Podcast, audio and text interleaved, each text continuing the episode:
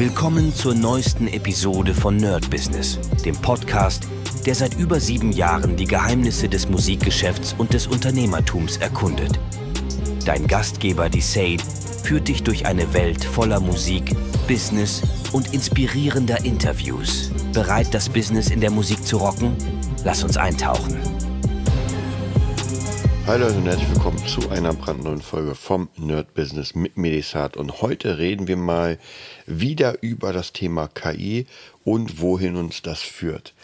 Der ein oder andere hat es ja schon gesehen oder mitbekommen, dass OpenAI gerade den nächsten großen Burner sozusagen raushaut oder das dauert noch ein bisschen, aber grundsätzlich als Idee und zwar die Sora AI. Das ist so eine Art Text-to-Video und das haben wir ja theoretisch schon und ich fand äh, pika.art, glaube ich, hieß das die Seite oder AI, war schon ziemlich cool. Man hat ein Bild reingeladen und er hat einem ähm, das bewegt gemacht. Und zwar wirklich richtig gut. Nicht diese Morphing-Sachen, die auch ganz cool sind, so aus einem Bild morpht das irgendwie rum, sondern das Bild bleibt erhalten und die AI baut daraus praktisch ein Video. Die sind relativ kurz, die sind drei Sekunden, sehen wirklich sehr gut aus, muss ich sagen. Also das ist auf jeden Fall Next Step.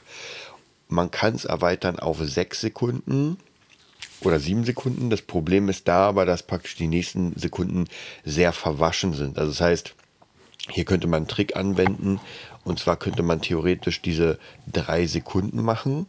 Dann nimmt man sich den letzten Frame und macht nochmal drei Sekunden, nimmt sich wieder den letzten Frame, macht nochmal drei Sekunden. So könnte man theoretisch ein durchlaufendes Video machen von mehreren Sekunden.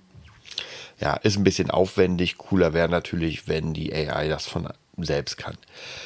Und jetzt kommen wir zu, ähm, zu Sora. Und wer das gesehen hat, also der kann einfach mal Google und Sora eingeben. Das sieht einfach mindblowing aus. Alleine das erste Video und die, ähm, die Prompts sind gar nicht so schwierig. Da gab es irgendwie ein Prompt, äh, eine edle Lady läuft durch eine Straße und so weiter, also gar nicht so viel. Und das sah wirklich schon krass aus. Also bei weitem nicht mehr äh, die Gesichter wie bei Final Fantasy oder sowas, dass man sagt, hm, naja, sondern wirklich, wirklich krasse Realistic 3D-Art. Also das ist schon krass. Und ich muss ganz ehrlich sagen, jetzt gibt es natürlich diese Kontroversen wieder, ob das jetzt nicht Märkte kaputt macht und so weiter. Ähm, ihr kennt ja meine Meinung. Hm.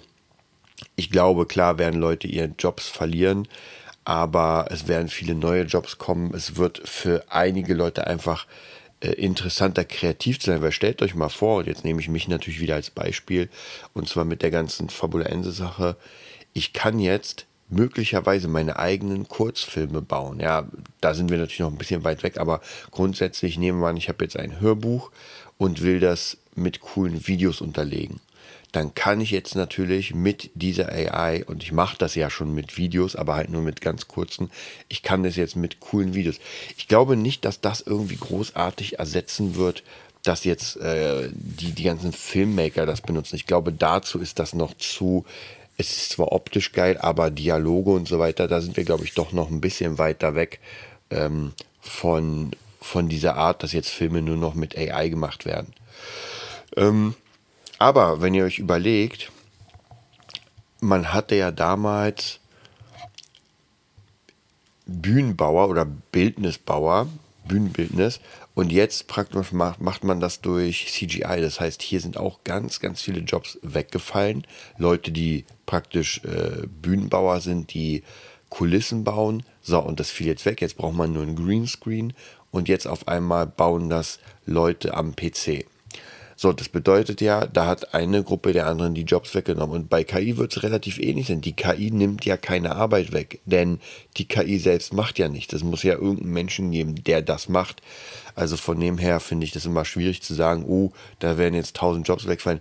Und das ist ja sowieso nicht so passiert, wie man sich das alles vorgestellt hat mit, oh mein Gott, Eleven Labs nimmt den Sprechern alles weg und so weiter. Natürlich, in der einen oder anderen Art wird das sicher benutzt und ich benutze es ziemlich oft, aber grundsätzlich ob das jetzt allen Sprechern oder äh, Schauspielern und sowas die Arbeit wegnimmt, das glaube ich eher nicht. Also da ist einfach Kane noch zu sehr in den Kinderschuhen, zumindest im, im beruflichen Sinne.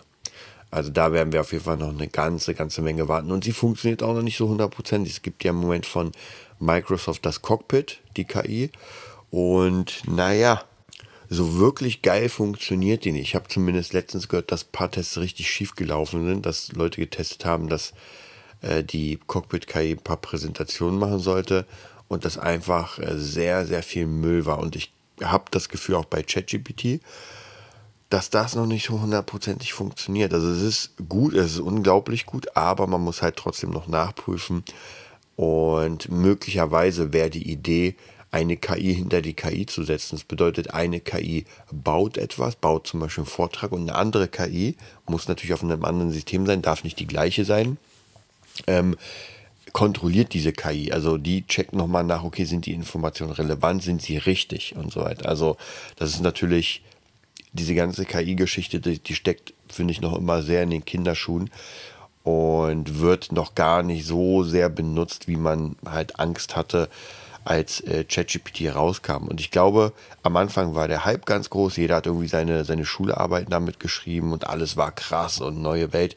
Und mittlerweile flacht das auch so ein bisschen ab. Klar, wer das für sich entdeckt hat, und ich bin ja jemand davon, der das wirklich dauernd benutzt, der bleibt dabei. Aber alle anderen, naja, genauso wie in der Musik. Also, dass jetzt KI auf einmal äh, die Musik komplett baut, ist auch nicht passiert. Klar gibt es sicher irgendwelche Lo-Fi-Tracks, die generisch gemacht werden durch KI, aber ganz ehrlich, das ist eben Musik, die genauso funktioniert. Da läuft einfach sechs Minuten irgendein Lo-Fi-Beat, den man sich anmacht, wenn man irgendwie lernen oder lesen will. Und das ist jetzt nicht großartig die Kunst, sowas zu erstellen. Also kriegt das KI auch hin. Aber einen richtig krassen äh, Pop-Track, der funktioniert, der Dynamik hat, der geil gemischt ist und, und, und das ist, äh, ja, das passiert noch nicht. Also ich bin auf jeden Fall sehr gespannt bei der Sora-App, in welche Richtung es geht. Ich hoffe natürlich, dass sie so schnell wie möglich rauskommen, weil ich würde mega gern damit arbeiten, wie schon erwähnt, gerade für Fabulensis. Und da sind wir auch gerade dabei, einfach neue Ideen rauszubringen. Und ich werde vielleicht demnächst auch noch mal ein kleines, äh, ja, kleinen äh, Fabulensis Podcast reinschieben, denn da hat sich auch einiges getan und wird sich auch demnächst mehr tun. Ja, ich bin mal gespannt, was ihr dann dazu sagt. Ich wünsche euch einen mega geilen Tag und bis dann. Das war's für heute bei Nerd Business, dem Podcast, der dir zeigt, wie du in der Musikbranche durchstartest. Wir hoffen, du hast wertvolle Einblicke gewonnen und Inspiration für deine eigene Reise gefunden. Vielen Dank, dass du dabei warst. Vergiss nicht, uns zu abonnieren und mit deinen Freunden zu teilen. Bis zur nächsten Episode. Stay tuned and keep rockin'.